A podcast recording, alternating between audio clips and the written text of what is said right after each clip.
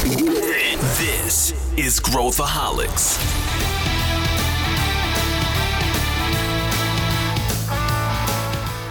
Olá, aqui é Pedro Van Gertner, eu sou o show da Ace e esse é Growthaholics, o podcast para quem adora inovação e empreendedorismo. Hoje nós vamos falar sobre construção de novos negócios na vida real, sem filtros. A gente já falou sobre venture building aqui no Growthaholics, mas a gente nunca falou sobre o aspecto profissional, as pessoas por trás da construção de negócios no mundo corporativo. E a gente tem muita coisa para falar sobre esse assunto. Para a gente dar uma perspectiva direto das trincheiras, a gente trouxe o Rodrigo Carazoli, que é gerente geral de inovação, novos negócios e da Assolab Ventures na ArcelorMittal, e o Rubens Aguiar, que é BizDev aqui na Ace Cortex. Vem com a gente! Estou aqui com os meus amigos Rodrigo Carazoli, que é gerente geral de inovação, novos negócios e também da Assolab Ventures na ArcelorMittal. Que cargo, hein, Rodrigo? Seja muito bem-vindo aqui ao Growthaholics. Muito obrigado, Pedro. Agradeço aí demais. É um prazer estar aqui com vocês. Prazer também rever o Rubens aqui. Assim como muitos brasileiros, eu também sou fã de podcast. Inclusive, outro dia li que o Brasil já é o terceiro país do mundo que mais consome podcast aí. E eu sou um ouvinte assíduo do, do Growthaholics também, tá? Então, não sou marinheiro. É a primeira vez que eu estou aqui, mas eu não sou marinheiro de primeira viagem, não. Conheço aí bastante já. Você já tá sênior. Você já tá sênior aqui no Growthaholics. E eu tô aqui também com o meu amigo, esse sim já participou, já é um vou dizer que é veterano para não entregar a idade dele.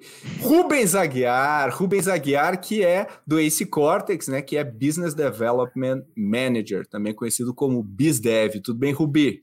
Bom dia, bom dia, pessoal. Tudo ótimo, Pedro. Obrigado aí. Mais uma oportunidade de estar junto com o time aqui. Carazori, super prazer da gente estar junto, a gente que está nos bastidores aí se falando tanto e desenvolvendo novos negócios. Super prazer de estar com você aqui.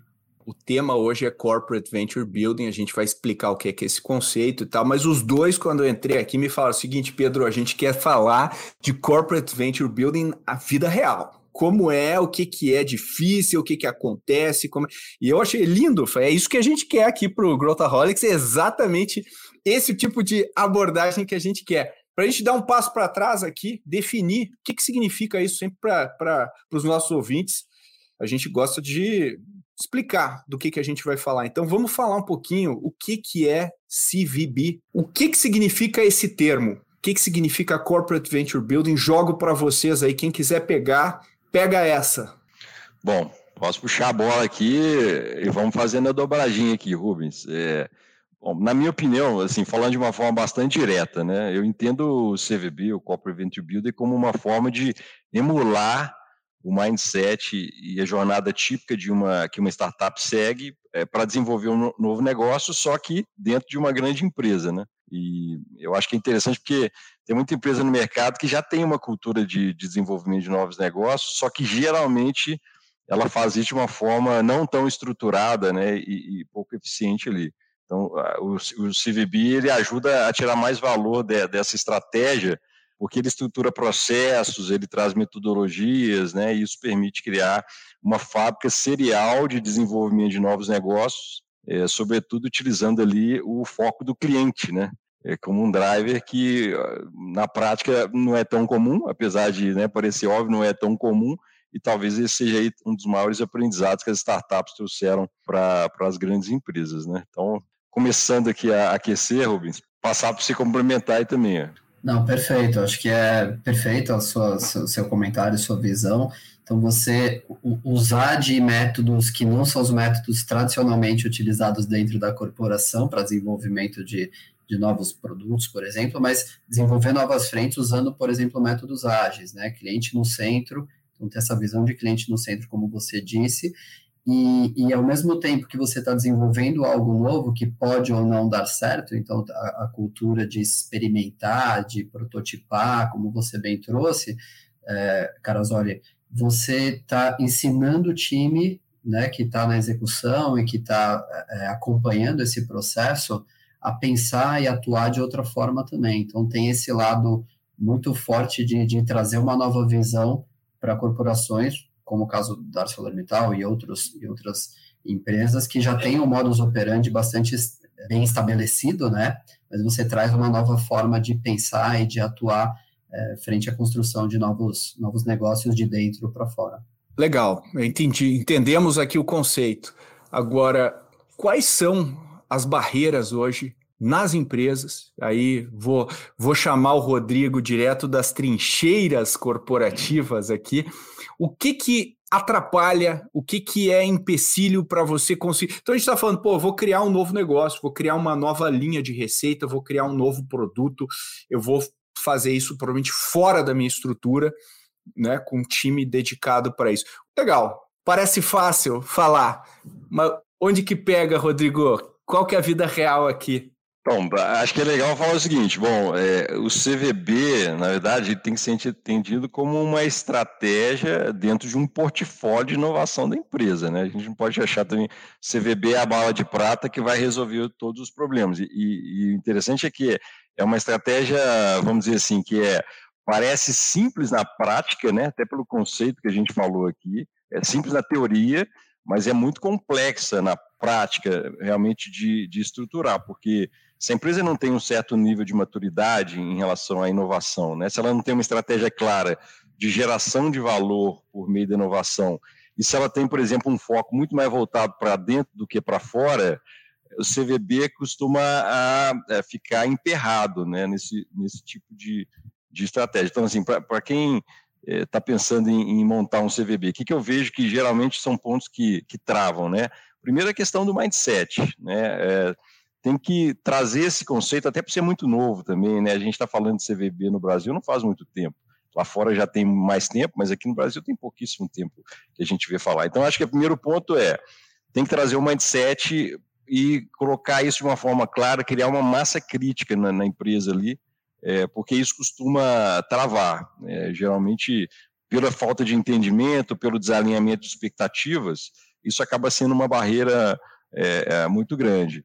Outro ponto também que costuma travar a questão da governança, né? Porque se você colocar a governança do CVB na governança usual de uma grande empresa, esses novos negócios não vão nascer nunca, né? Eles vão entrar ali numa rota de colisão com outros negócios, e até porque nós estamos falando aqui também de novos negócios inovadores, né, pessoal? Tem uma grande diferença entre novos negócios tradicionais, né, nos mercados que eu já atuo, né? A gente está falando principalmente aqui de Horizonte 2, Horizonte 3, então isso tem uma outra um outro viés. Então, a governança, eu acho que é um ponto também que costuma ser uma barreira importante quando a gente olha para empresas. E, aí, assim, acho que tem várias outras questões. As próprias questões de métricas também, quer dizer, como é que você vai medir o sucesso né, desses novos negócios? Você não pode pegar as metodologias tradicionais, as métricas tradicionais também. Você tem que adaptar e essas métricas precisam evoluir com a jornada desse novo negócio. Então, geralmente, quando eu vejo que está começando, esses são alguns dos pontos que costumam pegar bastante, assim. A questão técnica em si, é, eu acho que ela, nesse caso, ela é muito relevante, mas ela é menos, é, uma barreira menor, né? Aprender o que, que é, como fazer, acho que é uma barreira super relevante, mas é menor em relação a essas outras questões que são mais, costuma travar mais, né? Então, você está falando, tem um aspecto que é o aspecto do, vamos chamar assim, do convencimento interno de que eu tenho que seguir essa estratégia, né? Você ter lá que, olha, gente, eu vou, vamos perseguir aqui enquanto corporação uma estratégia de corporate venture building. A gente está falando de um recorte mais inovador, de um de um mercado que a gente quer perseguir, de alguma coisa adjacente uh, e até alguma coisa bem bem longe do nosso core business. E aí você está explicando, poxa, você precisa convencer e, e, e garantir, né, que essa estratégia seja, seja adotada na empresa, pelo menos te, testada. E aí, Rubens, você que também interage muito sobre esse tema em vários contextos, o que, que você nota, se você fosse colocar o que, que as pessoas entendem errado normalmente sobre esse tema, o que, que você elencaria? Legal, legal. Ótimo ponto, Pedro as dificuldades né, que a gente vê é, normalmente bate com um ponto que o Carasoli trouxe aqui, que é como que eu meço isso? Né? Então, vou medir com a régua tradicional do que eu meço é, o projeto, né, quando eu vou lançar um novo produto. Esse, esse é, um, é um erro, entre aspas, é um equívoco, né, bastante, bastante comum.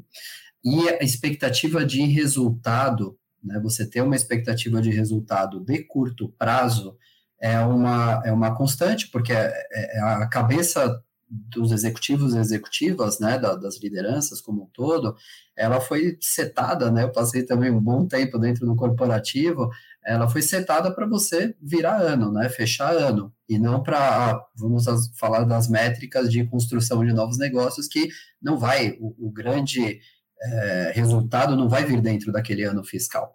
Né? Então, essa, eu vejo esses dois pontos como, como fatores-chave, existem outros itens satélite aí, mas a, a, régua de como medir, né, quais são, a, a, e o Carasoli já trouxe isso na fala, na abertura, quais são as métricas que a gente vai utilizar é, e como que esse resultado é, vem, em quanto tempo, como é que funciona a construção, eu vejo como dois fatores é, bastante relevantes, barreiras aí a serem trabalhadas e que passam por cultura, né? Eu acho que, que um tópico legal também da gente trazer a discussão de como que você vai trazendo essa cultura de construção de um novo negócio de dentro para fora, para que isso comece a circular dentro da empresa em diferentes níveis, é, e aí você consegue ir destravando essas barreiras tradicionais. Então tem, tem esse elemento aí também do né, que você falou, que é o é, a, alinhamento da expectativa do, do retorno esperado e qual o horizonte de tempo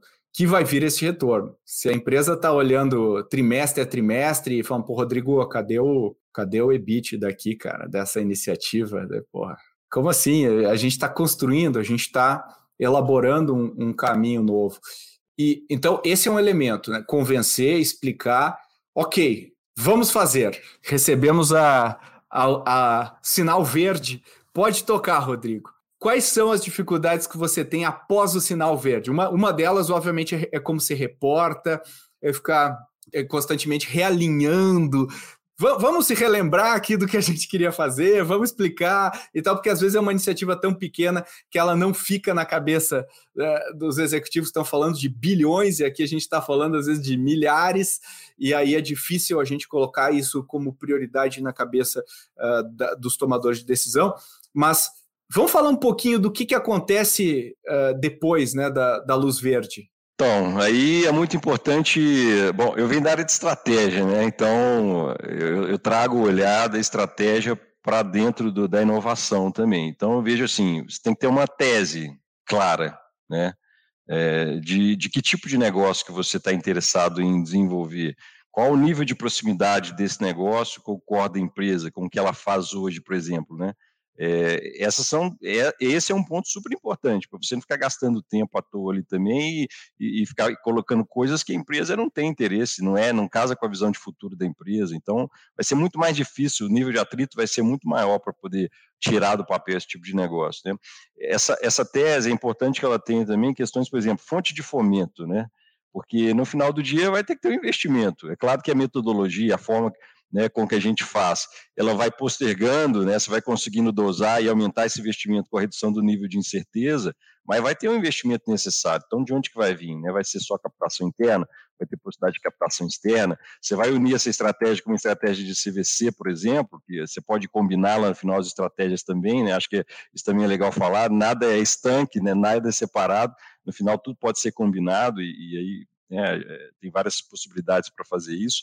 Então, quer dizer, outro, outro ponto super importante, como é que você vai como é que você vai envolver os empregados? Porque a gente sabe que uma da, um dos motores do CVB, não é o único, mas um dos motores é o intraempreendedorismo. Né? O Rubens falou agora há pouco da cultura, que se, também tem tudo a ver com o intraempreendedorismo. Né? Então, como é que você vai fazer esse, esse incentivo, né? É, para os empregados, a, a, os por exemplo, a questão de reconhecimento, né, engajamento dos empregados, porque não adianta nada, você vai ter que rodar o ciclo todo, né, que vai desde a atração de oportunidades que são interessantes, você vai ter que testar, validar, né, é, desenvolver, lançar isso no mercado e você vai precisar de gente, né, gente boa para fazer todo esse processo, né, então é, esse também é um ponto muito importante, né? E aí as empresas, e a nossa Lamtal não é diferente, você começa a a esbarrar em questões do tipo, vou oferecer equity, por exemplo, né? vou ter uma, é, uma todos né, empregados de grandes empresas têm lá já o seu sistema de avaliação né, anual geralmente, né, com bônus. Você vai então fazer uma mudança, né, desse sistema para se adequar a essa nova realidade, porque até então as empresas, né, em geral, têm dois, dois, dois tipos de é, carreira, vamos dizer assim, carreira técnica e carreira gerencial, né? Agora você está criando um terceiro ali que é a carreira de empreendedor, né? Então, é, traz as suas complexidades. Então, você precisa pensar nisso também. É claro que você não precisa ter resposta para tudo já de início, né? é muito difícil fazer isso, mas você precisa se antenar também as coisas que vão acontecendo ao longo dessa jornada, para chegar lá na frente e falar: nossa, eu não tenho uma solução para isso, vou ter que paralisar esse programa aqui uns três meses para poder pensar como vou resolver. Existe isso no jogo, a bola rodando, e, e, mas você pode se antenar algumas coisas e a questão do empreendedorismo é um motor super importante aí para o CVB é, realmente decolar. Olha, olha quanta coisa legal você falou aí, hein, Rodrigo? essa coisa de dar uma parada, de ah, se, vamos segurar um pouco, não existe nesse tipo de iniciativa. E é uma coisa, é, é, eu acho que às vezes o, o, você trouxe muito aqui o, o elemento humano. É, você pega lá os, uh, os colaboradores que, bom, legal, agora você tem, um, você tem um novo projeto aqui. Esse projeto aqui a gente vai tocar como uma startup, vai usar metodologias de startup, a gente vai fazer tudo bonitinho. Então, pô, legal, então se der certo eu vou, vou ficar rico, vou ganhar dinheiro, você vai me recomprar? Como é que vai funcionar? Tem dois caminhos. A empresa pode falar sim, e eu vou demitir você agora, né? E você vai ser full nessa startup aqui. Eu vou investir nela, vou investir nela e ela vai pagar o teu salário. E você vai administrar isso. Vários colaboradores falam: não, não, não, não, não, não, não é isso que eu quero. Não é isso que eu quero. Eu quero né? Alguma coisa no meio do caminho. Então a gente já viu isso acontecer várias, várias vezes. E tem outro elemento também que é a empresa não sabe, né? Como você falou muito bem, Rodrigo, não sabe lidar com esse novo elemento. Mas peraí, cara, eu, eu sei pagar bônus, mas isso aqui é bônus. Não, não, o cara vai ganhar, ele é sócio, ele é sócio de, de dessa iniciativa.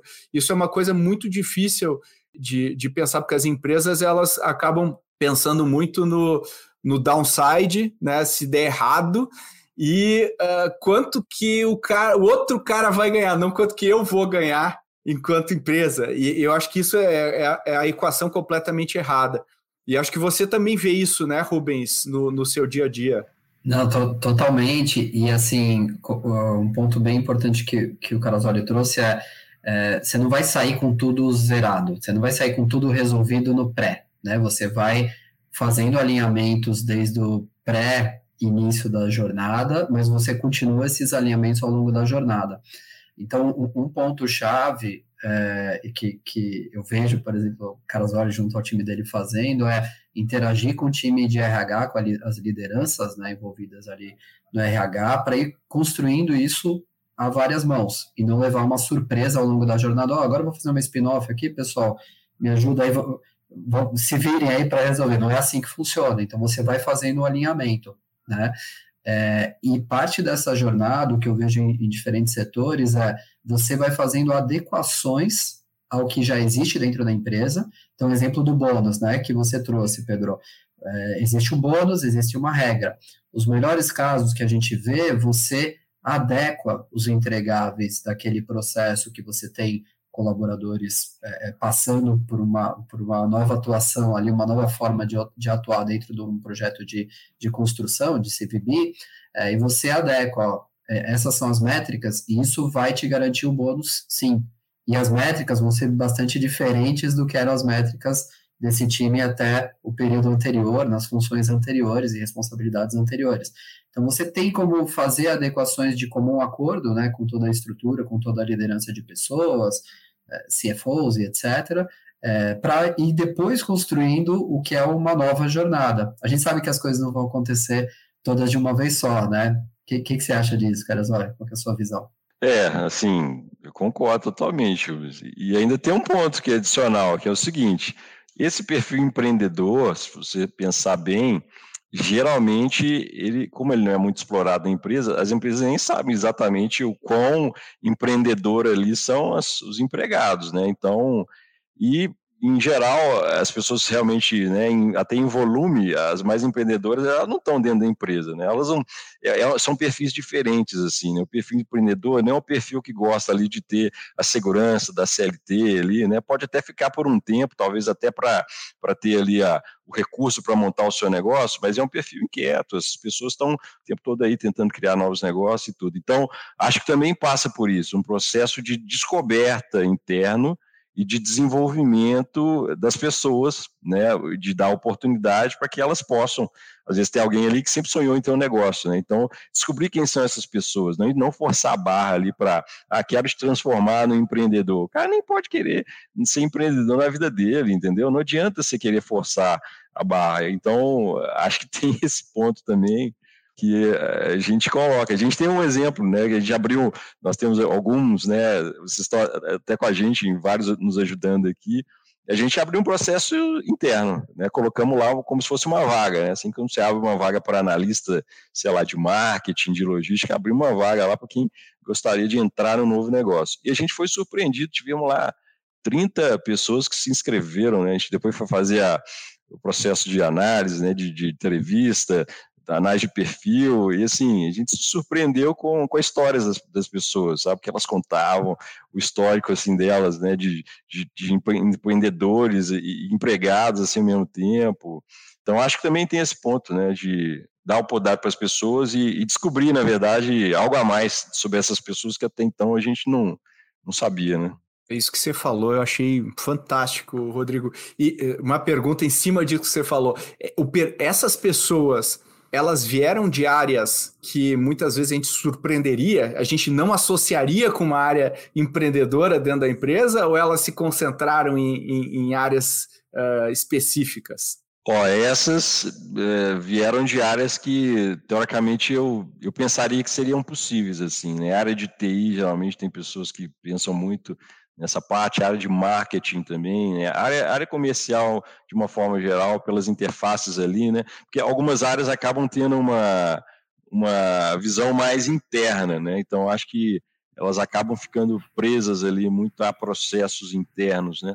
Mas é, acho que assim tem que dar oportunidade e acho que esse é um ponto legal na Salamital porque a gente tem programas que a gente dá a oportunidade para as pessoas de fato exercitarem, não necessariamente para virarem empreendedores, saírem da empresa, não, não só isso, isso também, mas para que elas possam exercitar a ver intraempreendedoras sendo empregados, né? Acho que que esse é o ponto legal. E aí você se surpreende, pessoas de né, processos produtivos, assim, muito técnicas, mas que têm ideias incríveis. E quando você vai olhar aquilo ali, pô, tem um valor no mercado gigante. Então, por que não fazer, né, aproveitar tanto internamente como também empacotar aquilo ali, de fato criar algo que possa ser escalável e atender também ao mercado, né? Então, é, achei esse um processo incrível, assim, de descoberta das pessoas que que tem estão lá na frente nos negócios e também de quem está nos bastidores, que, de quem está ajudando. Então a gente a gente é muito empolgado com isso, né? A gente gosta muito de ver esse processo de transformação aí.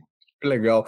E, essa é uma forma, usando os intraempreendedores para fazer uma forma, mas eu também posso trazer gente do mercado o que também traz um, um, outro pacote de complexidade. Né? É, é, é, não, não, é mais, não é mais fácil, é, é, outra estratégia. Como é que você vê isso, Rubens, do ponto de vista de. de e depois queria ouvir o Rodrigo também. Qual que é a melhor estratégia? Existe a melhor estratégia? Óbvio que a resposta é, geralmente é depende do que a gente quiser fazer, de, tem, tem fatores aí do, do, do grau de inovação, grau de especificidade do produto ou do projeto que a gente quer construir, mas como que você vê trazer pessoas de fora para colocar nesse projeto e pode ser 100% tocado dentro de casa, 100% tocado pessoas de fora ou um modelo híbrido, onde você vai ter pessoas de dentro, pessoas de fora da empresa. Como é que você vê isso, Rubens? Perfeito, perfeito. É, bom, a resposta é depende mesmo. Tudo tem prós e contras, né? Então, acho que a questão é pesar prós e contras e, e, testar.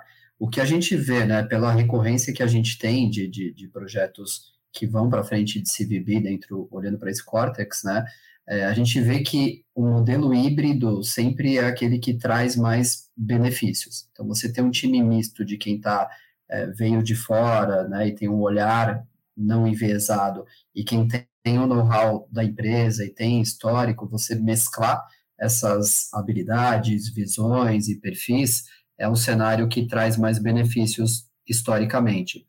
É, às vezes você começa híbrido, às vezes você começa com um time só interno e depois futuramente traz gente de fora, e o inverso também acontece. É, e aí cada, cada, cada cenário tem seus desafios, né? Então, a alocação de time interno, né, caras, olha, sempre em todas as corporações é uma questão que você leva um tempo até discutir. Vocês abriram, por exemplo, no, no seu exemplo, uma posição interna e você tem um tempo de entrevistar as pessoas, trazer, negociar com as áreas uma eventual saída. A gente já atuou montando times, muitas vezes só com, com colaboradores da empresa, e aí você tem uma jornada ali de meses até fazer um phase-out da área, é, projetos que, que aconteceram onde a pessoa foi já previamente desconectada da empresa, ela não foi desligada da empresa, mas, por exemplo, é, ontem mesmo estávamos em discussões sobre isso, a pessoa não tinha mais acesso ao e-mail corporativo para é, entrar numa imersão total dentro do novo projeto, é, times de colaboradores atuais da, da, da empresa. Isso é parte do processo, né? É, mas eu diria que para ter uma posição firme aqui, o time híbrido é aquele que traz mais benefícios ao, ao longo da jornada. Né? O que, que você acha, Caras? Olha, qual é a sua visão? Cara, eu concordo. E as nossas experiências aqui, a maior parte delas justamente são times híbridos, né? E assim, é o que você falou, não, não acredito que tem mundo perfeito. Todos os modelos vão ter prós e contras, né?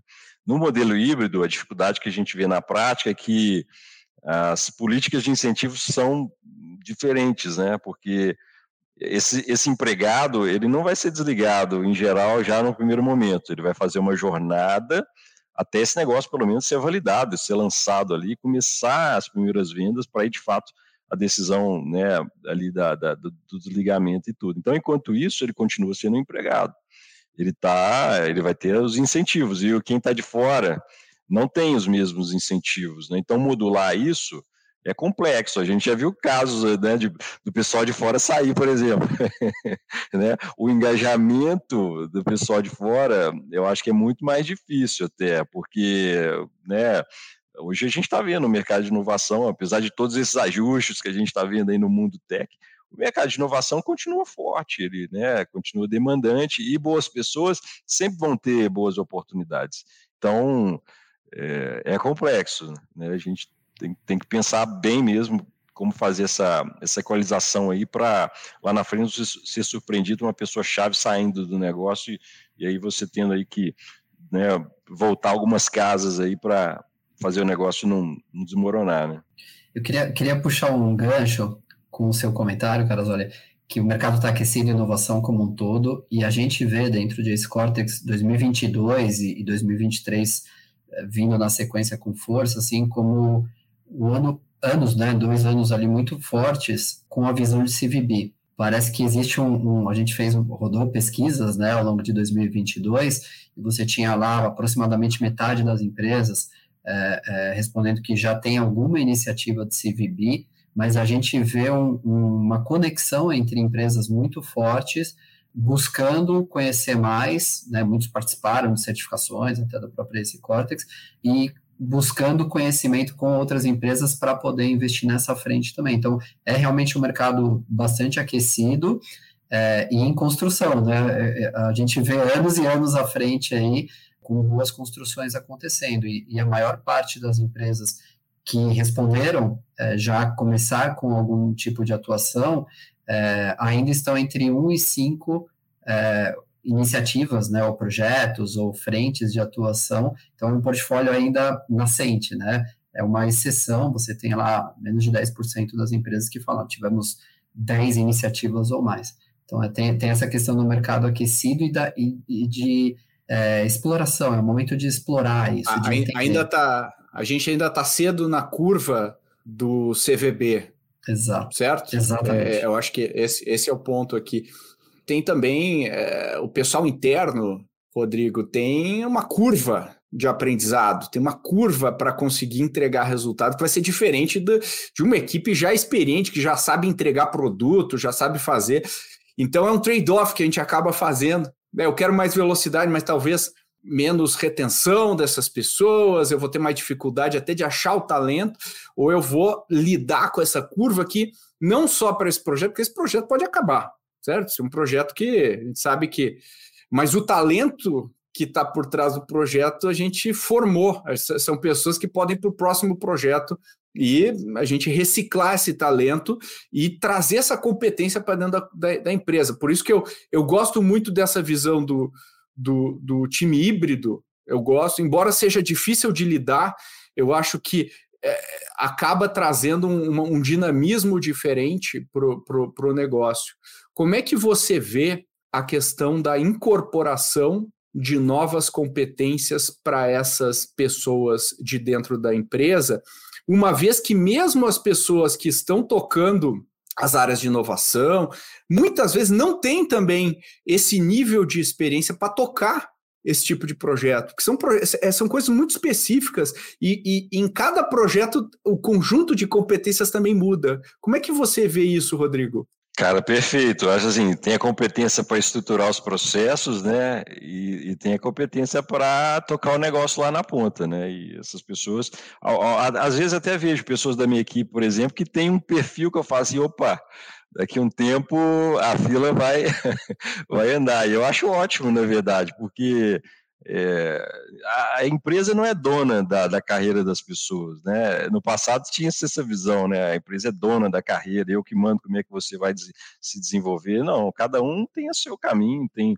as suas perspectivas ali, tem o seu sua visão de futuro, né? Então é, eu vejo com ótimos olhos e ótimos olhos, inclusive no sentido de atração dos talentos porque eu acho que as empresas que estão investindo em inovação de forma séria, que têm, por exemplo, estratégias de CVC, CVB bem estruturadas, elas são também uma, assim, uma, um lugar que todo mundo quer trabalhar hoje em dia, né? Todo mundo olha e admira, fala, poxa, é, é muito dinâmico, né? É, muito, é, é muito legal. É, é. Não é mais aquela visão estática, né? Vou entrar, vou me aposentar, vou ficar fazendo a mesma coisa ali sempre. Não, hoje em dia você tem múltiplas possibilidades. Então, é, nesse sentido, eu acho que é, é, fantástico, né? É uma capacidade, é o, é o famoso lifelong learning, né?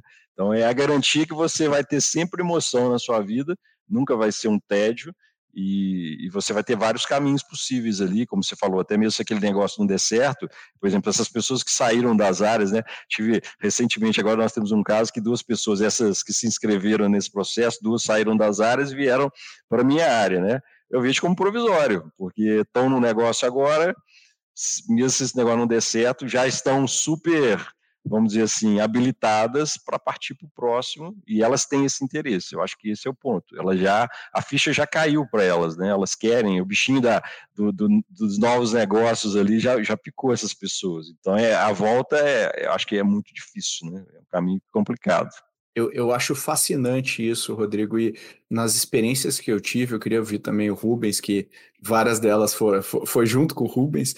É, é, o que eu percebi é que muitas pessoas, a gente está entrando até um pouco nessa seara do intraempreendedorismo, mas olhando em CVB mesmo, os projetos de CVB, muitas pessoas têm receio de sair da sua área de origem e, pô, vou encarar isso aqui. E a gente sabe que alguém passa seis meses, um ano, a área de origem se dá um jeito, né? Se resolve, ou, ou, ou traz outra pessoa, ou as coisas se acomodam. E aí eu não tenho mais onde para onde voltar. Quando eu vou encarar isso, não tem para onde voltar. E na minha experiência, o passe dessa pessoa, quando ela passa por essa por essa construção, ele se valoriza, ele não desvaloriza. A pessoa tem uma sensação de que o tempo está passando lá, mas ela está se tornando muito mais competitiva, muito mais rápido do que o resto né, do, do, da, da, empresa em termos de, de velocidade de desenvolvimento. Queria ouvir vocês nisso e eu queria ver se, eu nunca vi um caso, Rubens, em que a pessoa mergulhou em num projeto CVB e aí ela falou, ela falou, e agora não tem mais jeito, e a empresa falou, é, a gente não, esse perfil aqui não, eu não consigo aproveitar. Muito pelo contrário, está todo mundo querendo perfil mais empreendedor e, e, as áreas brigam por essa pessoa geralmente. Eu não sei se, se isso foi só na minha experiência, quero ouvir o Rubens, quero ouvir o Rodrigo também, se vocês também vivenciam isso. Legal. Legal. É, como você disse, né, Pedro? Vários a gente vivenciou juntos, né, ao longo dessa jornada. É, nunca vi também alguém que mergulha no negócio e vai para o fundo. Normalmente mergulha e depois sai voando, né? É, esse perfil fica muito nítido. É, o, que, o que a gente vê recorrentemente é essas pessoas passam a conseguir entregar mais do que o dobro em metade do tempo, né? Falando de Scrum, as pessoas entregam muito mais, com muito mais clareza, não só velocidade, mas qualidade, mais abertas a testar novas coisas, e isso é rapidamente percebido. Acho que um ponto legal para fazer a conexão com isso, e eu queria ouvir o Caras, é você tem essa percepção que pode acontecer para dentro da empresa, e você tem essa percepção acontecendo do mercado. Então a gente viu já todo tipo de situação quando você fala de construção de novos negócios, gente que depois pula para fora, para ou seja, seja para o mesmo setor, seja para um outro setor, mas porque passaram a chamar a atenção o que elas estão construindo, ou que cresceram dentro da empresa, foram estruturar uma área nova e, ou foram absorvidas por uma outra área que olhou essas habilidades com bons olhos. Eu vejo que um desafio grande das empresas é isso, assim, se eu tenho a intenção de, mesmo não sendo dono da, da carreira das pessoas, né, como você bem disse, mas se eu tenho a intenção desse talento continuar entregando valor com força dentro da minha corporação, o é, que, que eu posso fazer? Como que eu faço esse, é, esse crescimento, né, e essas novas habilidades aí adquiridas, superpoderes muitas vezes, para o mundo corporativo, é, ser reaproveitado dentro do negócio, seja do core ou seja de outros negócios nascentes. O que, que você vê é interessante que no processo de na, nas entrevistas para esse caso, né, a gente perguntou para as pessoas, né, na, na entrevista, foi isso der errado? O que que você, né, que, que que você pensa se der errado? E todas elas falaram, olha, não estou preocupado, se der errado eu vou olhar para frente, né? Não quero olhar, eu não quero voltar para minha área original. Todas elas falaram isso, todas, todas. Ninguém falou assim, ah, se der errado eu gostaria de ter a segurança de voltar para o que eu fazia antes. Não, Ninguém falou isso. Então, daí que eu falo do perfil, né? Esse perfil é um, é um perfil que é um perfil que toma risco, né? É claro, cada um tem um nível de risco, né, que pode tomar. Acho que isso aí, a vida de pessoal de cada um influencia muito, mas todos têm uma inclinação a tomar risco, que é o, no final do dia, o perfil do empreendedor nada mais é do que isso. Tem alguém que está disposto a assumir um risco por um propósito e, é claro, junto com esse propósito, um benefício que vai vir ali, né? Mas eu vejo assim, essa jornada, ela ajuda essas pessoas a lidar melhor com a, com a complexidade, né? E, e pessoas que conseguem se desembolar ali, né? Pessoas criativas que conseguem é, realizar, né? E, e esse perfil, pô, esse perfil é super desejável, né? A gente quem não quer alguém que tenha uma capacidade criativa, né? não só uma capacidade boa criativa, mas uma capacidade de realização também e lidar com esse, essas complexidades aí que a gente vive é, no nosso mundo aí. Então, assim, realmente é um perfil que muito desejado. E, na ArcelorMittal, a, a empresa sabe disso, né? Então, é, e, e, a gente, inclusive, combinou com eles né, de, de, outras uh, opções futuras de oportunidade caso aquele negócio não dê certo. Né. O pessoal, por exemplo, desse grupo foi para o Vale do Silício, ficou três meses lá, sendo inundado lá com aquele ambiente, então volta transformado, né? São outras pessoas, né? Então, acho que são preocupações que, que o pessoal não tem, sabe? E a gente quer que eles cresçam realmente, né? É, eu acho que você falou tudo aqui, Rodrigo. É, é, é, uma questão do perfil comportamental, que é o perfil da pessoa. E, e perfil não se muda. Você é, não tem. Você até pode colocar algum comportamento empreendedor uh, em qualquer pessoa. Mas eu acho que tem um perfil core ali, o um perfil fundamental que, que, que, que ou você é mais tomador de risco e a sua percepção de risco é diferente e, e, eu, por exemplo, eu empreendi a minha vida inteira. É, nunca, não tenho, nunca tive carteira assinada. Eu tenho uma, uma visão do que é risco muito diferente da maior parte das pessoas. É, eu enxergo o risco de outro jeito, né? E, e, eu acho que, que essa possibilidade de construir negócio dentro de casa é, é provavelmente para a carreira é um dos negócios mais legais. Agora, para a empresa, vamos, vamos voltar aqui para a empresa. CVB, né? A gente, pô, obviamente a gente acredita nisso, mas se a gente for olhar casos interessantes de CVB que vocês gostem, O mercado pode ser internacional. O que, que vocês, onde que vocês olham para se inspirar? O que, que vocês já viram uh, de grande geração de valor para uma companhia que você acha, poxa, tá aqui, ó, se eu, eu defendendo essa tese, esse é um caso que eu vou usar para defender a minha tese. O que, que você diria, Rodrigo? Cara, tem vários casos, né? Isso é interessante. E, e, tem casos internacionais, né? Tem até um relatório da Bundle lá que tem, acho que mais de 100 casos, casos até antigos, assim que você olha de empresas grandes. Mas tem casos aqui também próximo, né? A gente vê, hoje quando a gente olha para a Ambev, por exemplo, que eles construíram com o Zé Delivery, pô, um super case, super inspirador, assim, acho bem legal, né? Já conversei com eles aí várias vezes sobre isso. É, quando você olha para a Cirela também, tive lá conversando, né? Cirela, grande cliente da Salamental, grande parceiro, tive lá conversando com o Juliano, né, e, e, a equipe lá, pô, fantástico também, de onde saíram, né, e, e, e quando você, escuta da boca deles, né, a jornada, é isso que nós estamos falando aqui, cara.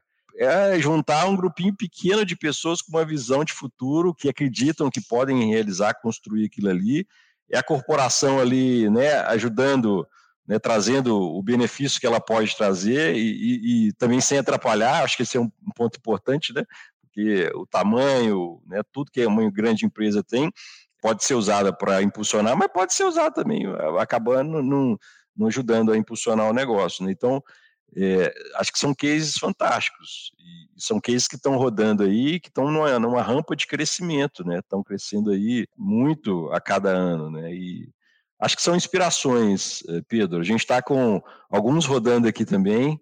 É, vocês estão conosco aqui no super, né?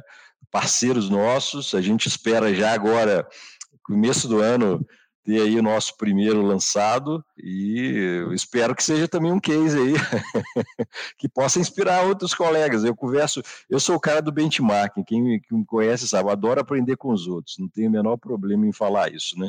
E eu faço muito benchmark, converso muito com meus pares aí, redes de inovação de outras empresas e tudo.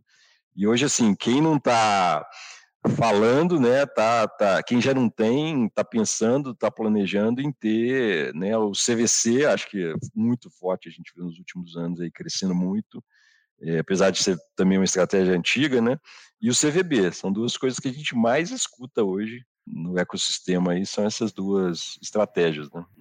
Eu, eu acho bem legal é, o que você trouxe, caras, olha, é, a gente olhar cases daqui, porque a inspiração, quando, quando é muito distante, né, se a gente falar tudo do Vale do Silício, não fica tão empolgante para quem vai entrar numa jornada dessa. Então, quando a gente fala de um Zé Delivery que nasceu dentro do Mambev, quando você fala de uma lavanderia Omo, por exemplo, dentro de Unilever, quando você fala desses casos regionais, né, potencialmente no Brasil ou Latam, mas que, são, que estão mais próximos e que a gente está vendo a evolução deles, eu entendo que o impacto de inspiração é mais, é mais forte, né? Inclusive, no, no report que a gente lançou esse ano de, de, de CVB, a gente traz alguns cases também nacionais, é, justamente com essa visão de inspiração. Então, gosto bastante desse, desse ponto que você trouxe. É, olha, e olha como a gente já tem é, riqueza de casos aqui locais para provar a tese é, é, no setor bancário, né? A gente tem vários, setor financeiro, a gente tem vários exemplos aqui no Brasil. E eu acho que isso vem para mostrar que, no final do dia, quando, cara, você está disposto a executar, a apostar e aí fundo no, no, no negócio, eu acho que uh, a probabilidade da gente da gente colher resultados é, é boa. Mesmo que esses resultados uh, uh, sejam aprendizados porque a gente descobriu que o negócio não ia dar certo relativamente rápido, e gente, porque isso que é o legal, usando as metodologias mais contemporâneas que a gente tem, a chave do jogo é errar rápido e errar barato. Se eu for errar, eu vou errar rápido e eu vou errar barato. Eu acho que isso muda completamente a equação de risco da maior parte desses negócios. Então, eu gosto muito dessa visão. E a gente já está arrumando aqui para o fim do nosso episódio. Eu queria pedir para vocês dois, se a gente puder, tem muita corporação aqui nos ouvindo, e se a gente puder dar dicas de como, e, e acho que é legal até pegar um pouco até a bagagem anterior aí do Rodrigo de, de estratégia, para ajudar aqui, para auxiliar a gente a, a, a, a dar o cenário, como é que a gente uh, que, que, dicas que a gente dá para as pessoas darem os primeiros passos? O que, que elas precisam fazer? Como que elas conseguem enxergar essa oportunidade? Uh, e acho que muitos dos passos que você já fez, Rodrigo, muitos dos passos que você já auxiliou várias empresas a fazerem, uh, Rubens, como é que a gente pensa sobre isso? Começar aqui então, Rubens. É, bom, acho que o primeiro ponto é o seguinte: é entender que essa não é uma estratégia, vamos dizer assim, para, para iniciantes, né? Não é uma não é assim ah estou fazendo hackathon agora vou fazer um CVB não, não é não é bem assim. É algo complexo muito difícil de ser executado na prática. Mexe com a empresa toda não mexe só com uma área específica mexe com a empresa como um todo. Então assim é legal ter já um certo nível de maturidade né ter adquirido uma certa maturidade em termos de inovação, né, para poder lançar uma estratégia desse tipo para que ela seja bem sucedida. Acho que esse é um ponto. O que nós estamos falando aqui não é fazer um, vamos dizer assim, lançar um novo negócio por soluço, que eu costumo falar, né, um espasmo, lancei um novo negócio e pode ser até um negócio bem sucedido. Não é isso que nós estamos falando. Nós estamos falando aqui, como a gente falou lá no comecinho, de criar uma máquina serial de novos negócios, algo sustentável. Então, ou seja, processo. É mais uma competência, é uma competência, não é, um, não é um, um isolado, né? Um não é um isolado. isolado.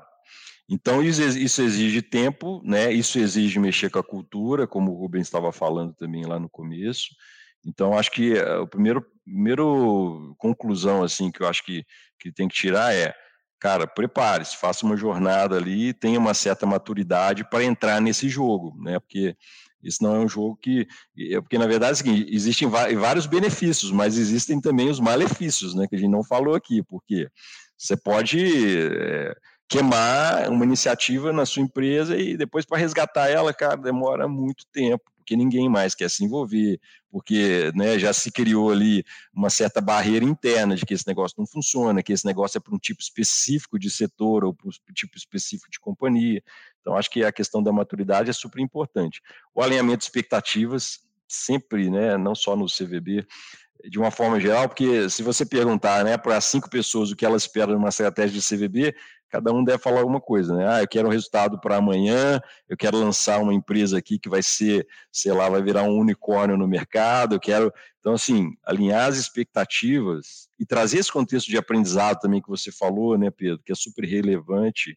Eu acho que é muito importante o alinhamento de expectativas, o alinhamento dessa estratégia com dessa iniciativa com a estratégia da empresa, não dá para descolar, né? Falar, ah, isso aqui vai ser um negócio vou criar negócios a esmo aqui sem ter uma, uma linha, né? Que nem, nem, que nem precisa estar ligado com o que já existe hoje, mas pelo menos com o que a empresa eh, eh, visualiza de, de futuro, né? Futuro possível.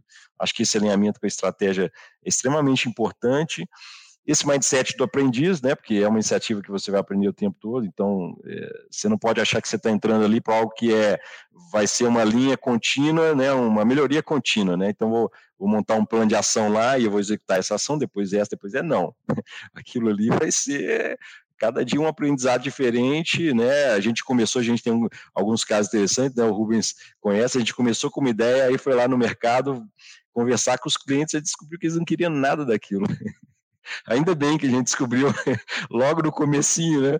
Mas o legal foi que a gente descobriu que eles não queriam aquilo que a gente achava que eles queriam, mas eles queriam outra coisa que a gente até então não tinha, não estava na linha de frente ali como uma oportunidade de negócio e a gente pivotou esse negócio para essa nova oportunidade que foi recorrente, né? E é legal porque vai tendo um, você vai vendo um padrão de repetição, né? A gente viu esse padrão de repetição acontecendo a partir do momento que a gente fazia as entrevistas. Né? Então, acho que essa questão aí da, da, abertura, né, do mindset aprendiz é muito importante, do foco do cliente também, porque no final do dia você não está desenvolvendo uma, uma solução, você está né, resolvendo um problema ali, né? Então você tem que ter o foco do cliente, que é quem vai pagar a conta no final do dia. Esse engajamento interno muito importante também principalmente se o empreendedorismo for a força, força motriz do CVB, então é importante demais criar essas estratégias que possam é, não só engajar no começo, mas manter as pessoas engajadas ao longo dessa jornada, que não é uma jornada curtinha, uma jornada que vai demandar aí um, um grande tempo esforço, e eu falaria mais também, né? A gente falou da questão, das questão das métricas, super importante, e a questão da governança, né, gente? Governança é chave, chave mesmo, porque ela pode ali, né? Ah, eu quero para provar isso aqui, eu quero um business case super robusto com dados, né, que mostrem no mercado isso aqui já funcionando. Não vai existir na maioria dos casos, né? Então essa governança ela precisa ter essa cabeça aberta, tomada de decisão rápida e, e, saber lidar com incerteza, que ela vai ser muito alta no início e ela com a metodologia ela vai caindo ao longo do tempo e você vai conseguir ir tomando decisões mais assertivas, inclusive de investimento mais à frente, né? Eu falaria isso aí. Perfeito. Então, a Carlos falou tudo. Eu ia fazer só um comentário, então vou plugar no, no antes.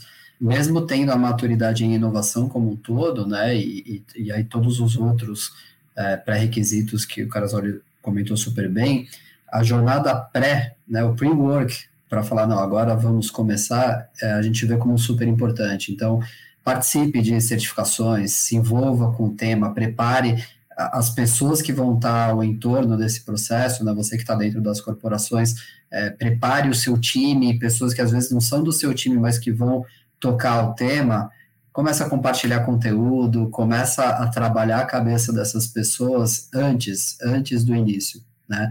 E aí você tem uma fluidez muito maior no momento que você é, vira a chave, mesmo depois de ter todo o investimento, mas você é, vê o processo fluindo de forma consistente é, e com menos atrito e ruído dentro da corporação. Então, esse pre-work que nasce dentro do, do, time que vai capitanear essa jornada, é, mas que vai se espalhar por outros times que vão se envolver, como o Pedro bem disse, né, mexe, mexe com outras áreas, você compartilhou essa visão também, caras, olha, eu acho um fator chave de, de sucesso e aí somado a tudo que você trouxe. Ó, e aí a gente não combinou nada, mas também vou fazer um jabá aqui da Ace. e é uma coisa que, na verdade, eu faço porque eu acredito, na verdade, né? E todas as outras estratégias que eu já ajudei a implementar, desde a do né, que é o primeiro laboratório de inovação aberta da indústria do aço, eu participei, né, tive a felicidade de participar desde o comecinho lá com a Paula Arraca, nossa diretora, até o próprio CVC também. Eu sempre acreditei em parcerias. Eu acho que são formas de você não queimar na largada, vamos dizer assim. Você já traz um conhecimento prévio e você evita de cometer erros.